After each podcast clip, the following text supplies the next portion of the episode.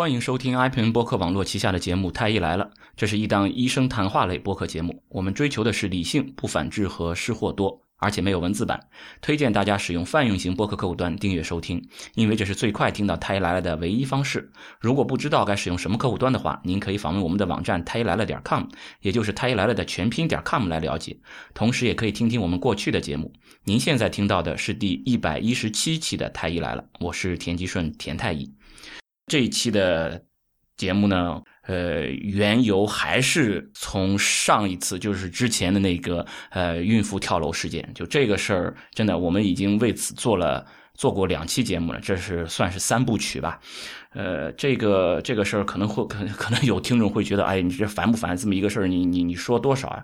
怎么说呢？这不是热点，我我们不是去蹭热点的，我们只是想要把一个事儿说清楚的，就是我们总是要要。传递一些一些有益的一些信息的，而不是想要抹抹嘴巴、喷完了就就算的那种。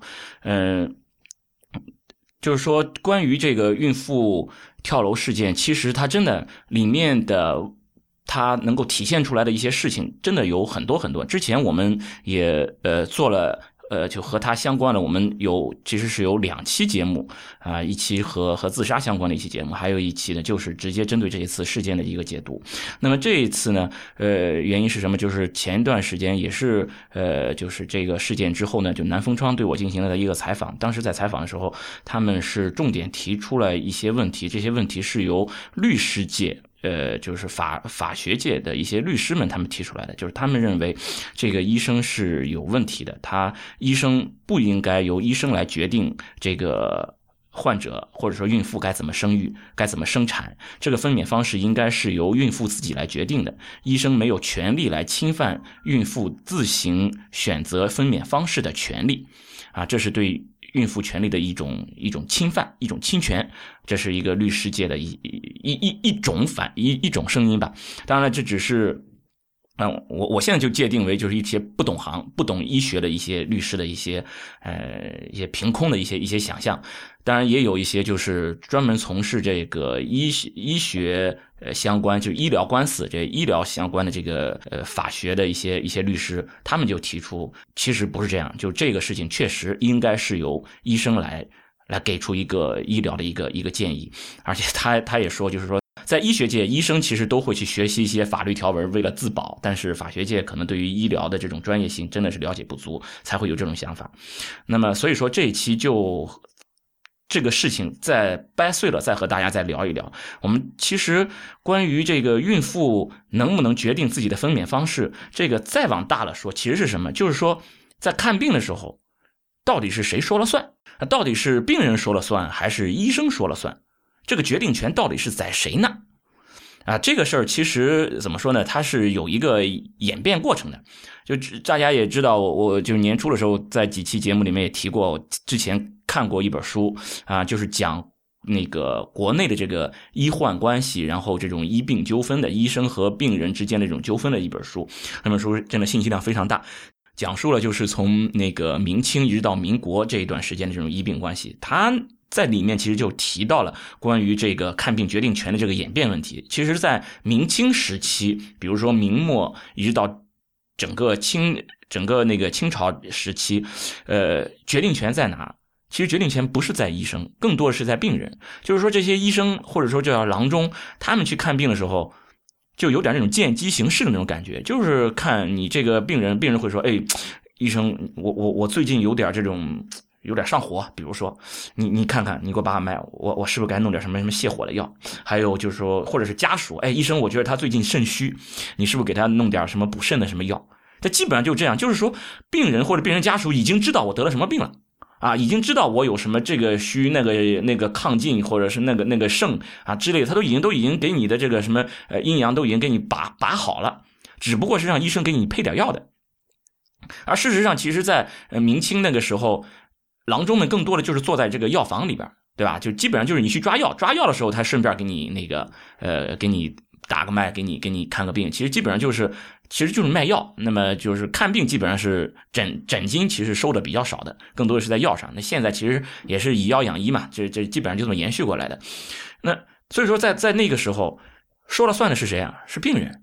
病人说我有肾虚，好，你就要给我补这种什么什么六味地黄丸啊，就就打个比方啊，反正就类似这种情况，对，就就是要要要由着这个病人或者家属来，而且这些医生也愿意这么做，对吧？就是你说了嘛，你说你是肾虚嘛，结果。补补补出来流鼻血了是吧？比如说最终还是什么什么精尽而亡啊，这不是我的错，这是你弄错了呀！哎，那你也没话说啊，对于病人来说也没话说啊。当然那个时候这个医疗水平实在是差啊，嗯，都说呃这这个就就就不要不要展开说了吧，就不要展开说。就那个时候，其实你想想这个中国人的这个平均。呃，这个年龄啊，预期人人口寿命其实都是蛮低的，就是估计比这种就和这个呃灵长类，比如说其他的呃黑猩猩啊或者这些相比，其实也没有比他们就是这个预期寿命能能大多少啊。就那个时候，就医疗水平其实是是比较差的。然后到了。清末应该是到民国时期，这个时候其实有很多的一些一些西医的东西传到国内，然后有相当多的一些激进的人士，他们学习了西医之后，他们要求是要废除中医，完全按照西医来。而那个时候西方医学就是西医这一块确确实实是蓬蓬勃发展，就到十九呃二十世纪就是二三十年代或者是三四十年代那段时间，就是一个现代的生物学还有现代的这个化学等等的这个可以说就是科技的一些发展，使得。现代医学有了飞速的一个发展，或者叫西医有了飞速发展。你比如说，当时就是在那个时候发现了一个非常牛的东西，叫做青霉素。青霉素这个东西实在太厉害了，它可以治绝症呀，就是细菌感染。细菌感染以前肯定是绝症，对吧？就是最最有名的得了这个绝症的是白求恩先生嘛，是吧？就是说在在战地，然后感染细菌了，没治。这种情况真的是没治，你必须就要有抗生素。但现在你这种感染有了抗生素，咔上去之后，绝对搞得定。那现在有了，那其实我们现在其实还是有有有这种绝症，比如说病毒，我们人类其实对于细菌啊、病毒这些我们都搞不定，我们称为什么病毒，称为什么自限性疾病？什么叫自限性疾病？就是医学没咒了，医学无解了，我只能靠你身体了，自限吧？自限什么意思啊？你就自求多福吧，你身体自己够牛，你就把它给扛下去；不够牛，你就你就扛不住嘛。其实就这么回事对吧？你比如说 SARS。对啊，你比如说狂犬病，狂犬病据报道，目前为止有有文献报道的得过狂犬病的人只有五个人生幸存，其他所有的狂犬病人都是死亡。所以说，我们说狂犬病的死亡，狂犬病感染狂犬病之后的死亡率是接近百分之一百，因为有五个人是活的啊。所以说，你想想，全球所有这种有文献报道的，只有五个人活了啊，就就你没治啊，SARS 当时多可怕，是吧？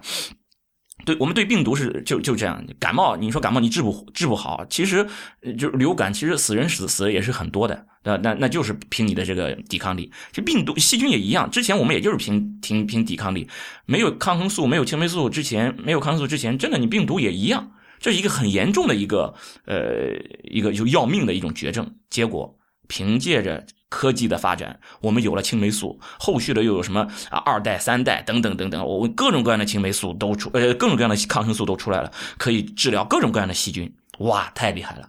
这个西医一下子就就牛起来了嘛。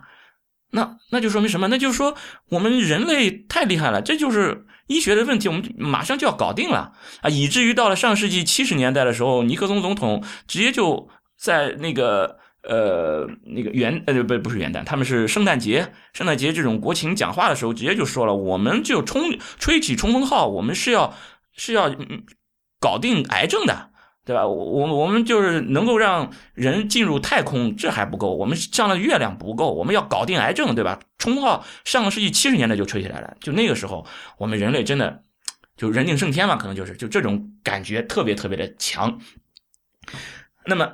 那个时候的医学是什么？谁说了算？当然是医生说了算。我医生太厉害了，我医生是掌握了这一些呃科技手段的这一批人呀啊，这些和化学和生物学等等等等相关的这些东西，我医生是了解这些东西的。我说让你用什么东西，你就是要这种东西。我看出来你得了什么病，你就是得了这种病啊。你像那个时候 X 光也是对吧？上世纪四十年代四五十年代发现了这个 X 光，我竟然。不用听，不用看，我就通过 X 光，我就看到你肚子里面去了，我就看到你的骨头了，太厉害了，很神奇，很神奇，啊，就就各种各样这些这些新的技术都都是在那个时候出来，所以西医一下子就是这个话语权就起来了，所以说那个时候出了一种新的这种叫做医学模式，叫做生物医学模式。也就是说，以生物学为基础的，然后综合了各种各样先进的这些科学技术手段来从事的这个医学的这个医医相关的一些一些医学的活动。那这个时候，医生是绝对的话语权。我诊断你得了这个病，你就是这个病。我因为你诊断这个病，所以用这什么什么药，你就是要用这个什么药。你别跟我瞎掰掰。我是医生，就是这么回事再往后，我们发现其实，哎，这个这个人类有点有点过度膨胀，真的没有那个你想象的那么厉害。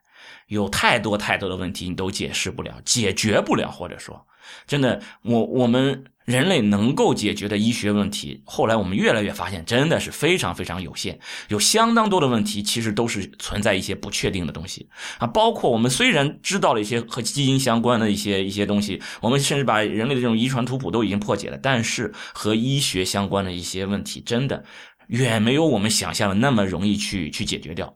比方说癌症，对吧？冲锋号上世纪七十年代就已经吹响了啊，现在已经过去二十年了。啊不不，五十年了，我都不知道我在想什么。将近五十年过去了，那就这个，我们仍然还在还在前进中，而且是步履蹒跚。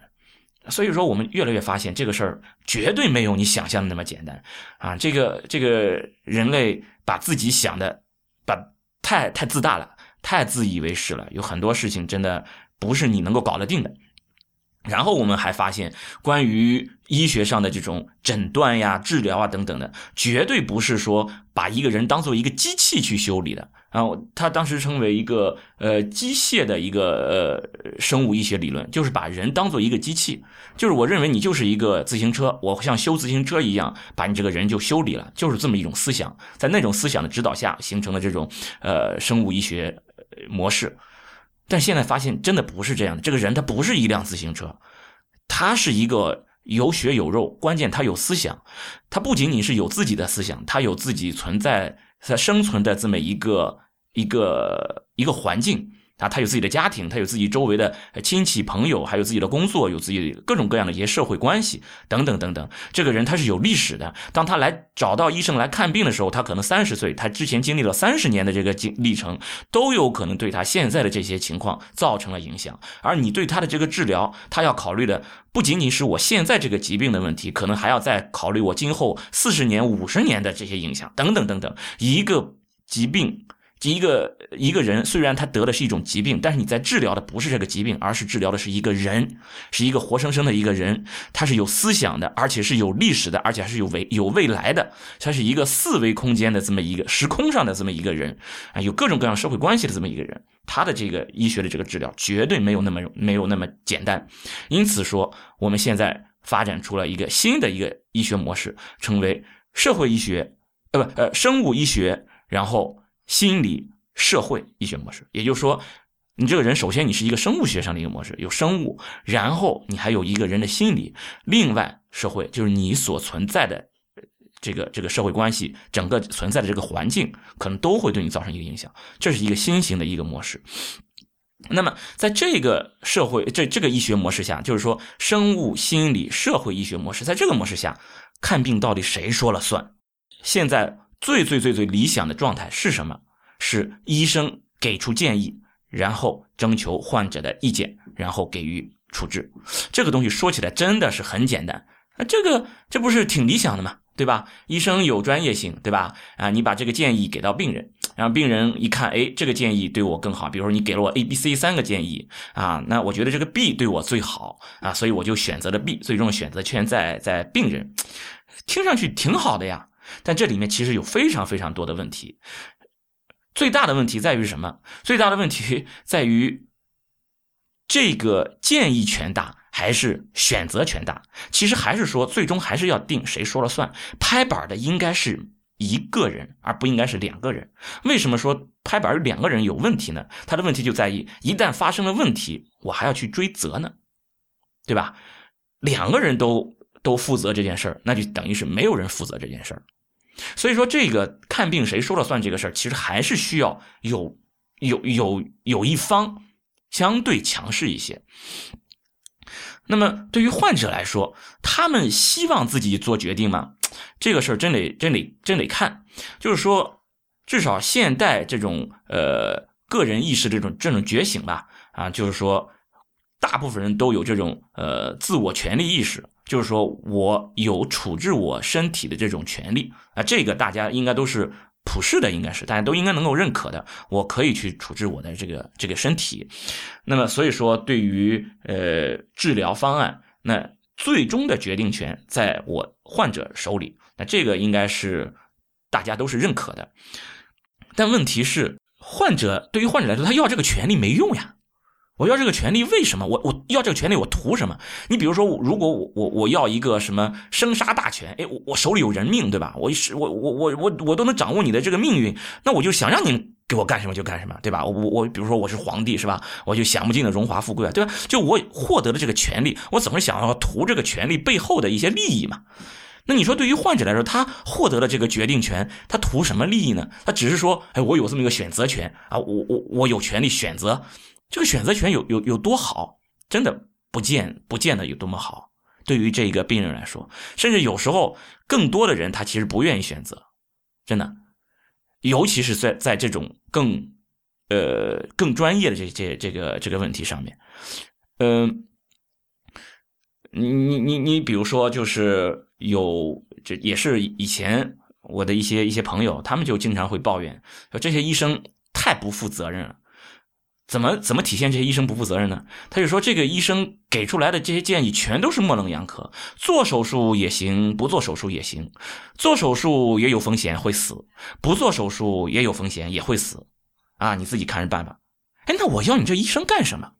然后有一些呃，就是有些朋友他就说，为什么我最终还是要找一个国外的一个朋友再再托医生，让他们给我一个建议？就因为那个医生他会给我一个明确的建议，他就说我建议你开刀。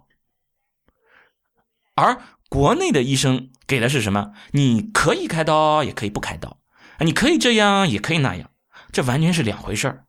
所以说，这个选择权真的给到了病人，他病人真不知道该怎么去行使。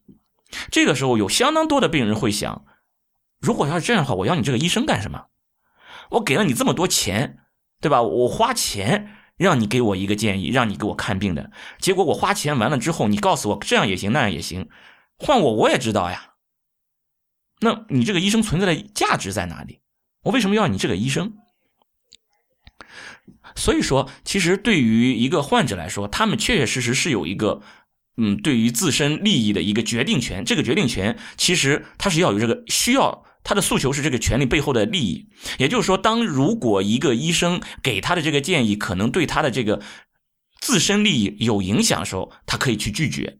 或者说，当医生给他这个建议有一些问题没有考虑到，他可以去拒绝，等等等等。就是说，他的这个权利只不过是可以和医生讨价还价的一个权利，而不是说他想要什么事儿都让我来自觉，让我来自己做决定。其实，病人的这个需求并不是这样，他只是想留一个底线，就是说能够自我保护的一个自我决定的一个底线，仅此而已。而对于医生来说，你说医生愿意把这个决定权让给病人吗？哎，这个是两说。先说他愿意让给别人，让把这个权利让给病人的这种情况，就是说他什么情况愿意把这个权利让给病人？就是说他发现这样我要承担更大的风险，哎，我要给你开刀，结果开了刀如果出现了并发症怎么办？你会怪我的，干脆我让你自己选吧。最终你是你自己要求开刀的，对吧？啊，就跟当时中国古代那个时候郎中们一样的，啊，你说的你是肾虚是吧？我这不是给你补了吗？对吧？这是你定的呀，最终是你的选择呀，你选择了，你不就后果自负吗？对吧？我是听你的呀，我听了你的，然后你出了问题，你不能怪我了。哎，这就是整个逻辑。所以医生在这个角度，在自我保护在这个角度上，是很愿意把这个权利让给病人的，就是这个选择权。哎，最终你定啊，是开刀还是不开刀？你定，你定，你定。啊，我我我不去担这个风险，啊，这是医生的一种自我保保护。但是医生其实还是想要这个权利的，因为对于医生来说，对于专业人士来说，这个决定权它背后是有利益的啊。比如说处方很简单，我建议你用这个药，你用了这个药对于医生来说有好处呀，我建议你做这个检查，你做了这个检查你要花钱，医生有好处呀。我建议你开这个刀，我把这个刀给你开完之后你要付钱的呀，我是能获得利益的呀。你只要听了我的话，我就能有利益在这儿。哎，那这个权利其实医生还是希望要的。于是对于医生来说，嗯，他就有这么一个诉求，就是说我事实上我需要这个权利，因为这个权利可以给我带来利益，但是我又担心这个权利会带来给我带来风险，所以我干脆吧，啊，就让你行使一下选择权。哎，最终就变成这样了。所以说这个。所谓的医生的建议权和患者的选择权，其实说白了，这里面弄得好像掰扯不清楚，到底是应该谁说了算？其实它的根本在于什么？根本在于大家都希望自己有足够大的权利，都希望能有最终拍板的权利，能够获得足够大的利益，但是又都不愿去承担它所带来的后果，不愿去承担它所带来的责任，就是这样，只想去获得他的利益。而不愿去承担责任，但事实上，权责它总是对等的嘛，对吧？权利和责任，你有多大的权利，你有你就要为此而承担多大的责任嘛。如果你没有权利，那么不管出现什么问题，你也不必为此而负责。那总是这样，权力越大，你所要负责负的责任就越大。所以说，其实你想要只是行使权利，获得这个权利所带来的利益，而不愿去承担责任这件事儿，其实它是。根本就是不可行的一件事儿。不管怎么样，你必须要去承担他的这个责任。因此说，就是关于这件事儿，我们其实是需要把它界定清楚。界定清楚的目的，其实就是理清楚最终谁承担多少责任。医生是要负责给予一个建议，这是医生应该承担的一个义务。对于病人来说，他要承担的是什么？他其实就是。不管是谁做了这个决定，他都承担看病之后的这个结果，因为毕竟病是在他自己身上嘛。我之前在一期节目里面也提过，后果自负这件事儿，其实怎么说，说起来害怕，听起来害怕，但是对于所有人来说，后果都是自负的。你的自己的后果，你看病的这个后果，没有人能替你承担，所以说这个责任已经病人已经去承担了。那么医生其实在这上面是应该承担更多的责任在这里面的。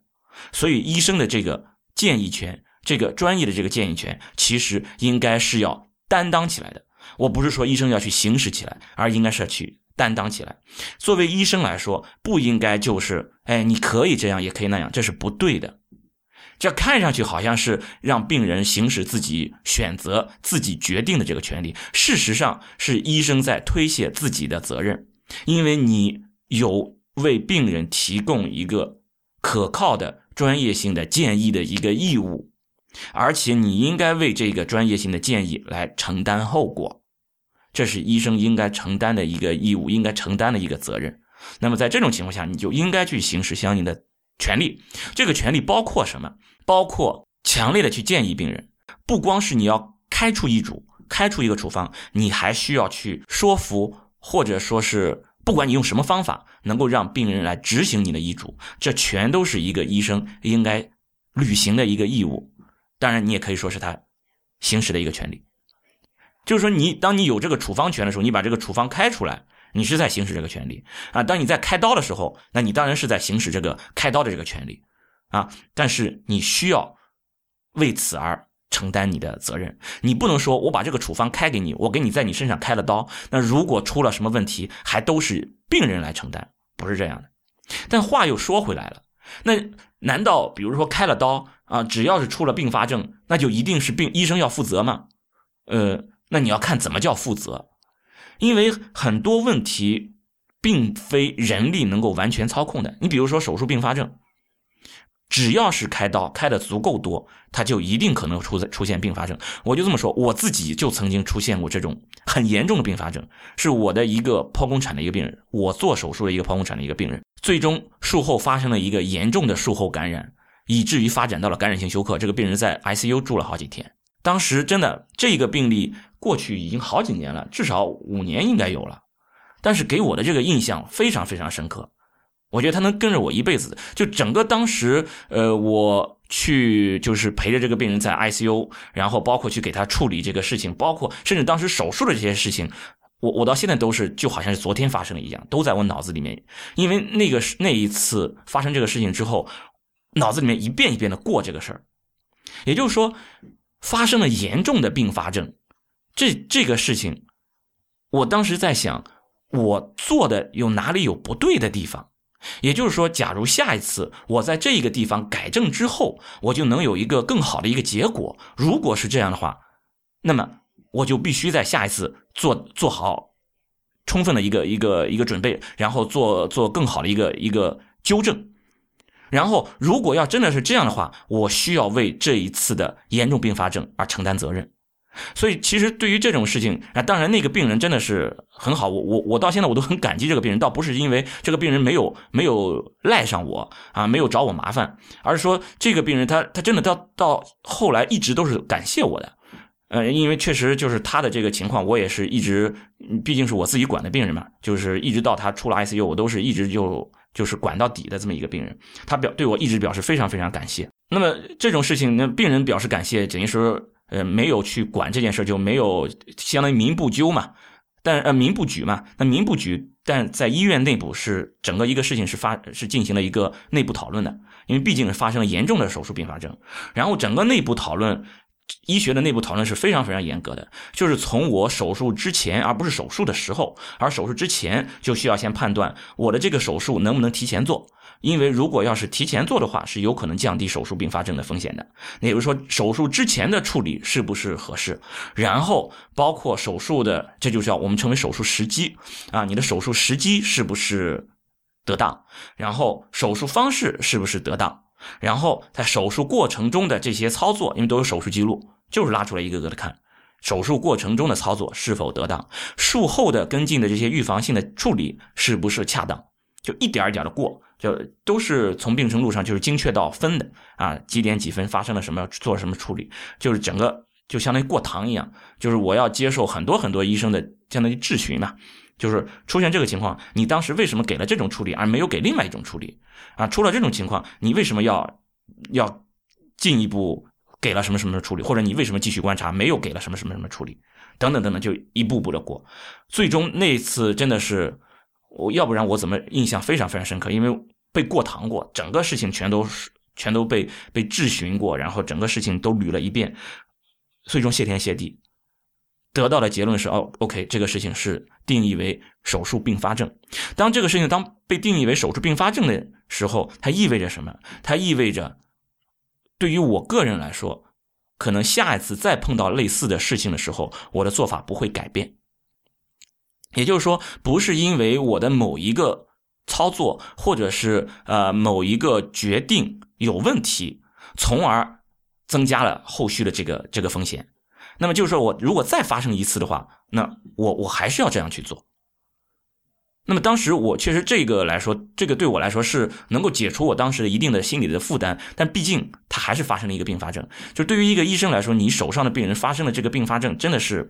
不能算是噩梦吧，但也是非常非常焦灼的这么一件事情。你连着好几天啊，包括我我回到家吃饭的时候啊，我老婆都能看得出来，我当时是就是心心态，就是说整个状态都不是非常的好。那毕竟你是自己手上的病人有这么严重这种并发症，那么也就是说，就对于这种嗯这种情况，就即使是对于一个医生来说，你操作的再符合。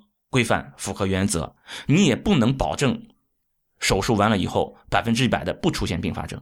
因此说，并发症这件事情，只要你做的例数足够多，它总是有可能会出现的。这个东西是不能完全被避免的。我们能做的是什么？医生能做的就是严格按照操作规范，就这样。就是我以前不停的在说的。医疗原则，你什么事情都按照医疗原则去做了。虽然你不能百分之一百的避免一些不良的事件，但是你可以把这个不良事件的发生率降到最低。那你这已经是你可以做的最后的一个结果了。如果真的你已经完全按照医疗原则做了自己所有该做的事情，还是发生了不良的这种事情，真的这个时候医生应该也是没有责任的。事实上，在法律上对于这方面的去界定就是这样。首先，我们要看病人有没有出现严重的不良结局。第二，要看医生的操作是否全都符合医疗规范。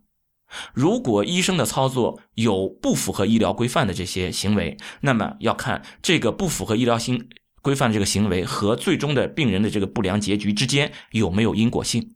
啊，这就是我们去判断一个医疗事件的这么一个过程，一个逻辑。这个在之之前的这些节目中，我们也是反复的在在说这个事情。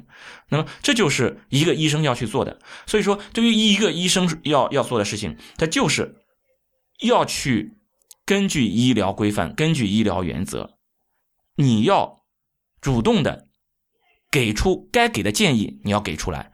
不光是建议，当然，如果有手术操作，那你要去做手术。在做手术的时候，那你要。完全按照规范去操作，这样的话，我我就还是那样，我我不能保证百分之一百得到一个肯定好的一个结果，但是这个风险我可以降到最低。而对于病人来说，如果医生是已经给出了一个符合医疗原则的这么一个建议，然后病人最好的选择应该就是接受医生的一个建议。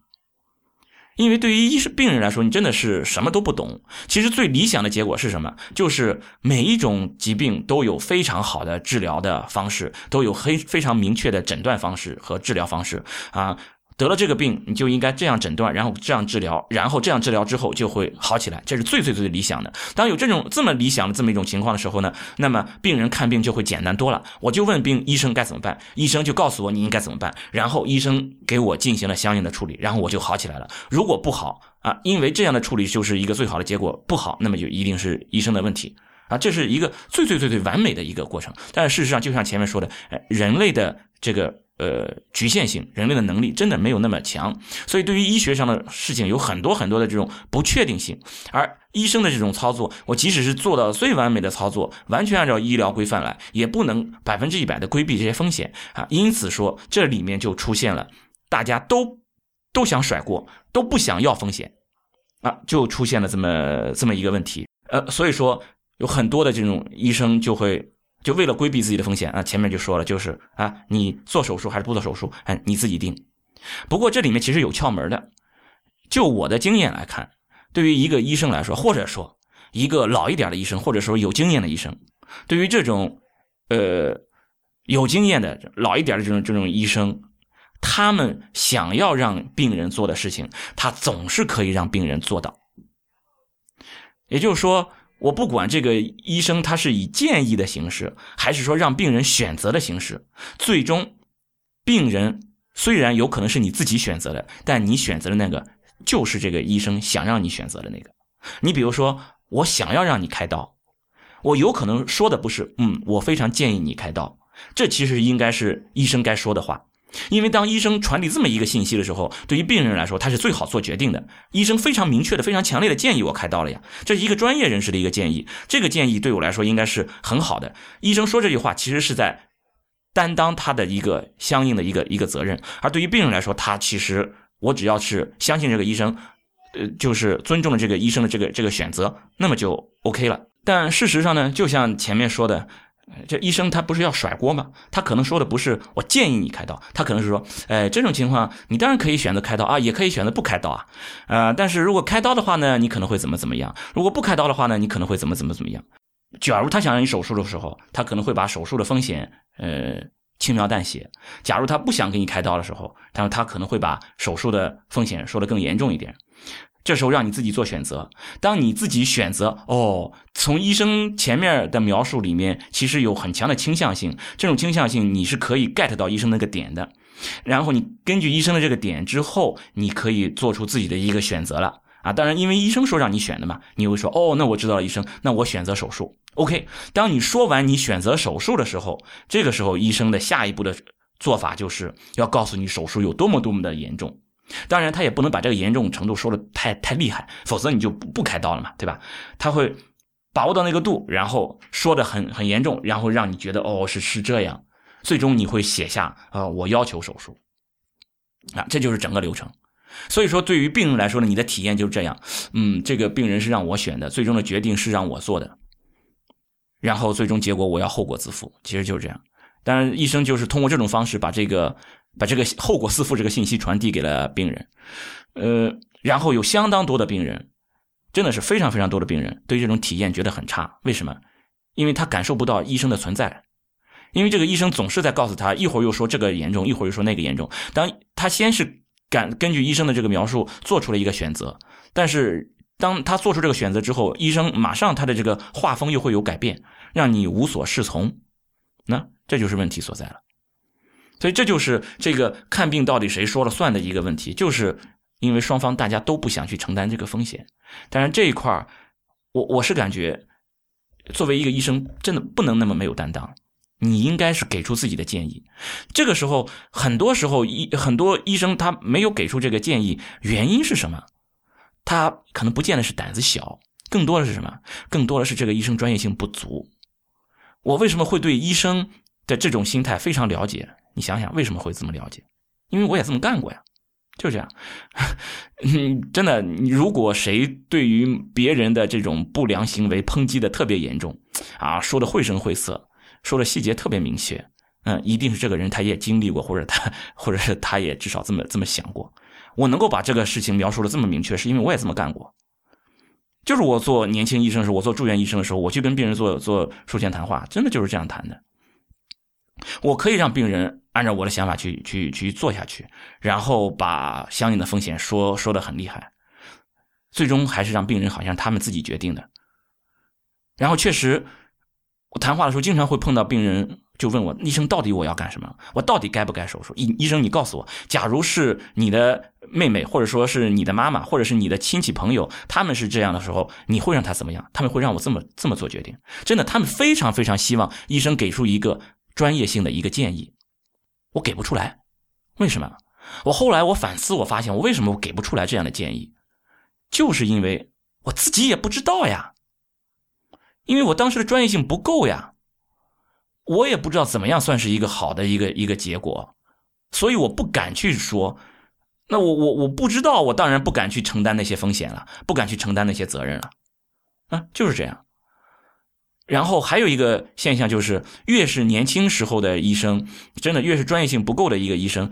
他越容易说各种各样可能，哎，你这样也可能，那样也可能，什么事情都有可能。嗯，比如说换个药也可能换换药换到死，也可能会有死亡的风险。那那是绝对的嘛，对吧？你就算是走在走在大马路上，是不是都有可能高空坠物，对吧？都可能被你被砸中，对吧？也可能会死嘛。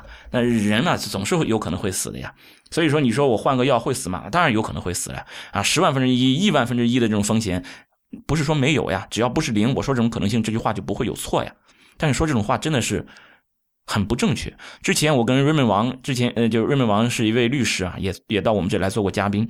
我们之前聊天，他就说，我觉得他的这句话说的太对了，就是越是嫩的人，他越是会说各种各种可能性，而他说的这些可能性，不是因为存在这种可能性，而是因为他不知道存在什么可能性。啊，这句话我真的说的，说的真的是很棒很棒。因为你什么都不知道，或者是你你的知识有欠缺，所以你觉得一切皆有可能，什么都有可能，你怕呀？你的知识不够呀？而真正有经验的人，真正的老手，他是能够判断出来这个情况，他实际是会出现什么问题的，他实施实际的可能的风险能有多大？因为我越往后做。我不停的我去学习，我我真的发现自己欠缺的实在是太多了。我不停的去补足自己的知识之后，我发现哦，真的很多事情没有必要去跟病人去讲，你讲了之后根本就不利于你后续的沟通。你给出的建议，你你希望病人去尊重你的医嘱，遵遵照医嘱去做的这个这个结果，很不建议他去他去实现。再往后我会发现，真的很多病人很可怜，他真的很焦虑啊，他不知道该怎么办。啊，他得了病，如果你一个医生，你还是啊，你可以这样，你可以那样，然后还让病人去选择，那他的这个焦虑根本就得不到缓解啊，还总是总是安慰，能有几个人，能有几个医生真的做到这个总是安慰的？不能只是说说，这不是情怀，这也不是一个推脱，真的要去做的呀。一个病人他真的是希望你去安慰他这种焦虑啊，而如果你一个一个医生，你又说这个也可以，那个也可以啊，也这个种风险也有，那种风险也有，什么事情都是谈到死。那他的焦虑不会被你安慰掉了，他只会越来越越严重啊！而之所以会这样，更多的是因为真的，嗯，水平不够，就是这样，水平不够。因为我真的我自己就经历过这样，我自己也水平不够，只不过我我觉得这个我可以非常自豪的说，我在不停的学习，真的，因为这个水平不够。当然，我这个我我我是确实我想甩锅，就是这个事儿不在我，因为我我觉得是在于这个医学的教育的问题。就之前给我的这些教育，包括整个临床的这个思维方式，然后在临床获取临床信息的这些这些方法上等等等等，真的教的太少了。这这些呃之前的这种一老师师傅带徒弟这种形式，我觉得就是不对的。那到后面完全是靠自己摸索，完全是靠自学。然后才把自己的整个的这个医学的这种体系建立起来，这种临床的这种思维行思维的这种方法建立起来，然后我再再回过头来再去再去梳理啊，我工作那那前两三年甚至前三四年，真的那那都是在干什么？做那些事儿呗，哎，真的不堪入目，我真的觉得。那现在确实也还有很多很多的医生，他们还在这么做，所以说如果有医生听到这一期节目，真的你要反思一下。需要反思一下，你需要看一下你自己做的这些事情，除了在推脱责任，除了一种自我保护，真的很多是你自己的专业性就不够。而现在有很多医生，他不把这个事情归结为自己的专业性不够，不去补足自己的专业知识，而是推脱成不行，现在医患关系太差，现在这个环境不行，啊，病人闹得太多，所以我才自保啊，万一病人怎么怎么怎么样，那我怎么办？所以说，一点承担的这种责任，一点担当的这种这种责任都没有。然后我发现，真的到后面和我同时入，呃，就是就是开始工作的，有相当多，有好几个就光和我关系不错的医生，我发现他们胆子都越来越大了。这个胆子大的意思就是敢说话。我我我当然我没有跟他们详细的聊过这个事情，但是我我我认为应该是这样，大家都是在摸索出来这件事情。就是一个医生，他真的敢于去说一件事、一些什么事，敢于把话说的满了，没事，这个你先放心。敢说这句话，真的，如果有医生敢这么说，那那他是真的是有担当的。当然，也也有也有又有一些神医是吧？吃了我的这个大力丸啊，你什么什么就就 OK 了，这个也是比较可怕的，嗯，所以说倒也不能说敢说把话说满了医生就是好医生，那这个不能作为一个评判的一个标准，嗯，但一个医生他要需要去去敢于去担当这件事儿，真的是非常非常重要的，对于医生来说，嗯，然后对于病人来说，怎么说呢？也有一些责任或者是一些决定。是你推脱不掉的。你比如说，有有个病人，这个病人他真的就是在网上到处问，他后来就问到我了。他是一个什么呢？他是一个 B 超做出来，就是做做三维 B 超筛查排畸，哎，有一个小的一个畸形啊。这个这个畸形我们称为双疱症，就是说这个孩子的这个呃十二指肠呢这个地方可能有闭锁。那这种情况。我们称为什么呢？我们称为非致死性畸形，就是对于畸形，我们会会分三大类。第一大类，致死性畸形，就是这种这种畸形出来以后没得活，或者有可能就在宫内就就死亡了啊。你比如说两心腔啊，就你只有只有一个心房一个心室，那这种情况根本没得活嘛啊。等等的有有这种致死性畸形，或者是什么呃脑膨出啊，这种非常严重的啊脊柱裂等等的有很很严重的这种畸形，这种。要么就宫内就就死亡了，要么就出来以后也也没大活，这种叫致死性畸形。对于致死性畸形处理非常非常简单，引产，因因为他出来也没得活。还有一种就是对于生活质量影响不大的、很明确的影响不大的一些一些畸形，啊，你比如说六指畸形，啊，这个其实对于生活质量真的哎影影响不大，啊，甚至有些我们把这些畸形也就称为，就后来我们就干脆把它称为一种叫做变异。呃，一种无意义变异，它对你的生活影响不大啊。那么这种情况，我们就建议继续观察，呃，生出来没问题。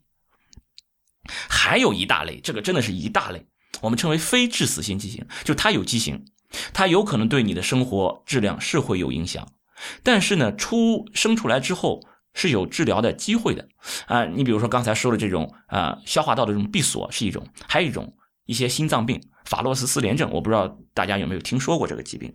这个疾病是在过去可能几十年前，哎呀，法四啊，法洛斯联症是一个心脏的一个比较复杂的一个畸形。这个生出来之后，哎，会有这种，呃，有有些人就是真的活不到上小学，甚至上了中学的时候，呃，可能体育课也不行，到后面可能也就十来岁，真的心脏功能就不行了。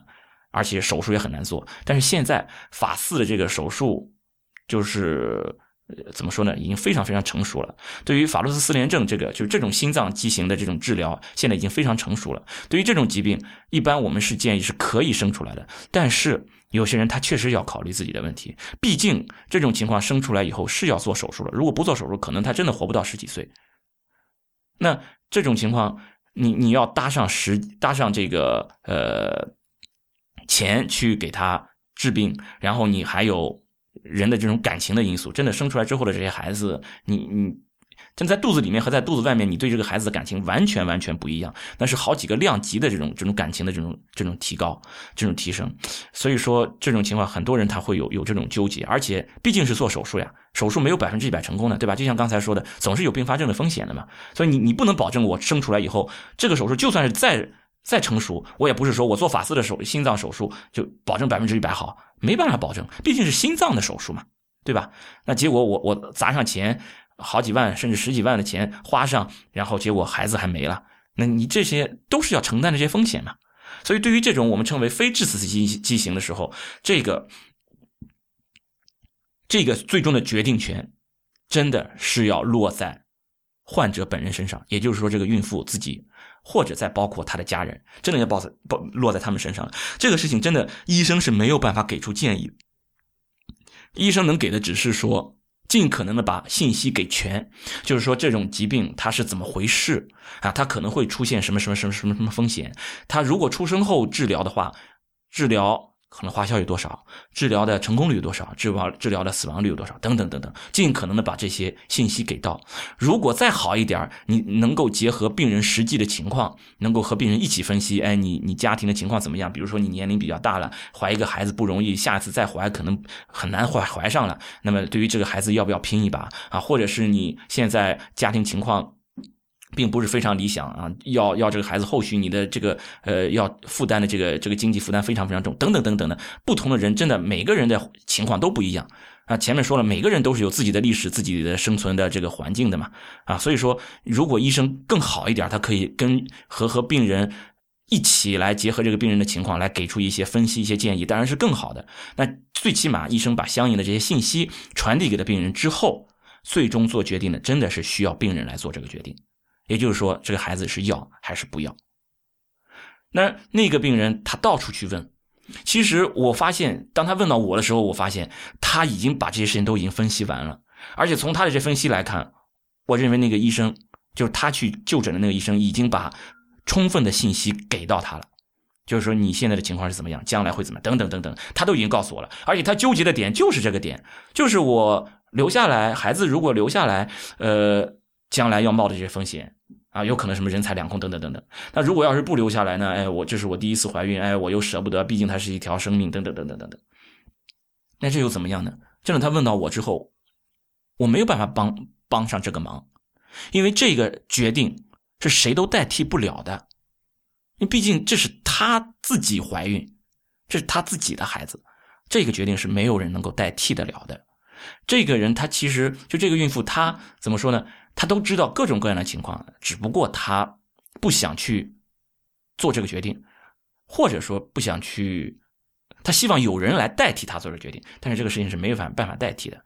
其实怀孕这件事本身它就是要冒风险的。之前我呃我我们在节目里面也经常会说，怀孕只要是怀孕就有风险，不管你经历过什么还是没经历过什么，即使是你在一个绝对安全的环境下怀孕，也有百分之三的风险发生胎儿畸形。这个事情是我们称为背景之几率，是你逃不掉的。你只要怀孕，就一定会有至少百分之三的可能性发生畸形。所以说，怀孕就像是赌博一样，你要愿赌服输。就是说，如果真的撞上了，愿赌服输，你就要自己去做这个决定。然后你要定好我选择哪一个，然后你要承担你的这个选择所带来的所有后果。当发生这种情况的时候。作为一个病人来说，你其实真的这个责任没有人能替你扛，医生能做的，医生没有办法代替你做这个决定。说你把这个孩子留下来吧，那留下来之后，如果真的后续要做手术，医生能帮你出那个钱吗？你真的要是负担不了的话，或者是最终手术不成功，孩子最后没有了，最终你的这个感情付出，医生能赔偿得了吗？医生没有办法去做这个决定。啊，或者说啊，你把这个孩子打掉吧，那这也是条命啊。医生是没有这个权利去建议你把这个孩子打掉的，因为你不是一个致死性的畸形。所以这个决定真的是在病人自己手里，而对于病人来说，你也要承担起你的这一个责任来。所以总的来说，到底看病谁说了算？大家真的是医生和病人一起去决定，然后大家尽可能的去承担这个这个责任，尽可能不要去甩锅，只能这么说。这是一个理想的状态，真的是一个理想的状态。对于医生来说，真的多学一点就是说把你的这个专业性能够能够提升一点多懂一点你知道的，你的专业性越越越充分、越丰富，你的你的越专业，真的，你说话的时候真的是越有底气，就会更少一些啊，也可能这样，也可能那样，真的就会少一些这种情况了。那对于病人来说，不管怎么样，得病的这个人是你自己，你总是要去承担这个，就这个后果总是要你去自己自负的。所以说，也不要企图有人能够。代替你去怎么样？如果真的医生出现了问题，后续是真的可以去进行一些分析的，相应的分析的，就是整个医疗的过程一一点一点的抽丝剥茧，去发现医生的处理是不是符合医疗原则。所以说这些，嗯，你也不用去担心，但是你也要去承担起自己的责任来，这是对于病人来说的。那么最后再说回来，这个孕妇有权利决定自己的分娩方式吗？一是。这里面其实隐含的一个前提条件就是，那些法律界的人士把剖宫产这件事儿当成了一个孕妇可以自己决定的一种分娩方式，但这是一种错误的。事实上，剖宫产它不是一种分娩方式，而是一个手术。很多人因为觉得产嘛，剖宫产嘛。啊，最终它是落脚的产上是一个分娩嘛，所以说只不过是一个阴道产，一个剖宫产，哎，两个都是产，都是生孩子啊。到底我是选择这个产还是选择那个产呢？其实不是这样，因为剖宫产在在英语里面是 sincere section，它是帝国切割嘛，日语里边是帝国切割，sincere 是来自于这个凯撒嘛，就是说最终是的都它的这个落脚点是一个 section，是一个切开，所以说这个事情。在英语里面就可以很明确的了解到，它是一个手术，是一个切开的这么一个手术，而不仅仅是一个产。因此说，这是一个很明确的一个医疗操作，是一个医学的干预。而对于一个医疗操作，一个医学干预，谁有权利做出决定呢？只有医生。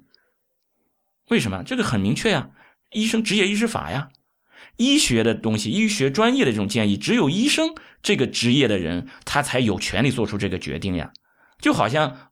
我我要开个医嘱，开个处方，谁有权利开处方？只有医生有权利开处方。谁有权利去开刀？只有医生有权利去开刀呀。作为一个患者，作为一个孕妇，你没有执业医师证，你没有执业医师资格，你怎么有权利去决定剖宫产呢？没有这个权利，做决定剖宫产。你想想，如果让一个没有执业证的人去决定剖宫产，不就相当于是让一个？不是职业医生的人，没有职业、没有医生资格的人去决定了一个医学专业的一个事情吗？这不就是非法行医吗？所以说，剖宫产的这个决定只有医生可以做出来，病人没有权利做这个剖宫产的决定，因为这是一个明确的医学的干预，这是一个医学专业的干预。所以我之前一再强调，这是医生应该做的，而且当时那个榆林的医生没有给他做剖宫产，拒绝了。做剖宫产这件事儿，我还是认为是正确的，只不过他后续甩锅的那件事儿确实做的不地道。当然，这个不见得是医生做的，而是医院做的。啊，就先把这个锅甩给家属，家属懂什么？就像我刚才说的，医生想要做的事情，他一定能够让病人做到。他可以说啊，你当然可以剖宫产了啊，但是呢，啊，剖宫产会怎么怎么怎么怎么样，会死啊，会会会大出血啊，等等等等。哎，家属一听，哎呦，不要剖了，不要剖了。哎，你看啊，这是你说的啊，你说不要剖的啊，好，写下来吧，拒绝剖宫产。你看他让你写拒绝剖宫产啊，就这样。他总的来说，最终就是医生总是可以诱导让你让你完成这个医生想要做的事情嘛。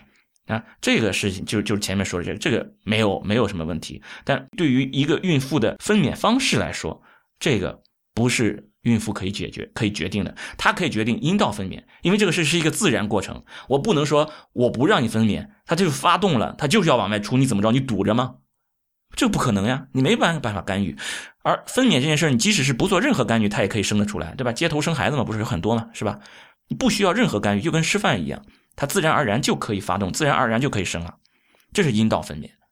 而剖宫产是一定需要医生操作的，这是一个绝对的一个医学的专业干预。这个事情只有医生可以做这个决定，也只有医生可以做这个操作，而患者或者说孕妇本人他是没有这个权利做这个决定的。所以说，对于孕妇有没有权利呃决定自行决定分娩方式，这个其实这是一个伪命题，因为他把一个医学专业的一个操作，一个医学专业的一个手术干预。剖宫产和一个生理现象，阴道分娩等同起来了，这其实是一种错误的。只如果你要是让一个孕妇决定了剖宫产，决定了一个医学干预，这就是一个非法行医了，他没有这个权利去决定。所以，如果要是孕妇要求剖宫产，医生当然有权利去，去去拒绝了。然后。那会会有这些法律界的人士就说：“哎，你这样不就剥夺了医生呃病人自己决定自己的权利了吗？”真的不是这样的。前面说的这个医生给病人自己自我决定的这个权利，给自己这个自我选择的权利是怎么样的？是医生提出一个医学专业的建议，然后告诉病人，由病人来决定我是做还是不做。你看，提出医学专业建议的主体是谁？一定是医生呀，因为只有医生有职业资格的医生才有权利提出一个医学专业的一个建议嘛，而病人是没有这个权利的。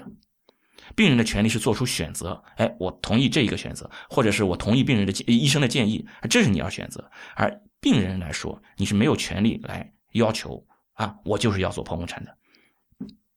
这里面其实最关键的问题不是在于这个病人的权利的问题，而是在于这个权利的滥用的问题。你这个医生的这个权利由由医生来决定，那么当出现了这个问题的时候，相应的这个结果应该由医生来承担。就是前面说的这个权利和你最终要承担的这个结果一定要对等起来。所以说，在之前的节目里面，我我就说过，呃，如果医生这个时候给你做了剖宫产，听了病人的话做了剖宫产，如果最终剖剖宫产之后病人死了，那这算什么？这就一定是医生的医生的问题，因为现行的这个法律就是通过这种方式来约束医生的权利，不能让医生滥用这个权利。为什么这个是要防止医生滥用权利？你比如说，假如我们说啊，假如我们说病人或者说孕妇有权利决定自己该怎么分娩，有权利决定剖宫产。而且前面我也说了，医生总是可以诱导着让病人来选择自己要做的事情，所以这个时候医生就完全可以诱导着让病人要求做剖宫产，即使你没有任何的这个剖宫产指征，但是医生他可以诱导让你选择做剖宫产，这个时候病人根本就无从选择，你根本就不知道，你就可以要求了，因为现在你说了。病人有权利要求剖宫产，只要病人要求剖宫产，医生就要去照做，对吧？假如是有这个前前提的话，那么我作为医生来说，我就可以先诱导着让你来要求做剖宫产。虽然是我想做，但是我不说我想做，我诱导着让你来说要做。这样的话，完全责任全都在病人了，医生一点责任都没有，这是不对的。那当然，你前面已经说了，你做手术，医生可以赚钱，对吧？那好，我医生为了赚钱，我如果要是。病人可以要求剖宫产，医生就要照做，我完全就可以这样做呀。那这样做，如果真的出现了严重并发症，真的病人死掉了，那这个算谁的啊？你说是病人要求剖宫产的，所以说这个责任应该由病人承担，这就不对了呀，这就拧巴了呀。所以说这种时候，其实医生天然的，因为作为一个专业人士，他天然的是有一定的权利的，他有这种信息的这种权利。那么我们就应该小心这个权利，应该要把它控制起来。所以说，应该让这个责任由医生来承担。OK，既然让医生来承担这个责任了，那么权利也就应该给到这个医生。所以说，医生有权利拒绝病人的剖宫产，这就整个逻辑关系。啊，所以说，最终回答最开始的那个问题，就是对于一个孕妇来说，她有没有权利自己决定分娩方式？只能说，孕妇她自己没有权利要求做剖宫产，或者说，即使是她想要做剖宫产，医生也有权利去拒绝她做剖宫产。而这个是否做的依据，完全是由医生根据医疗原则来做出判断。好，那么本期节目呢，就先到这里。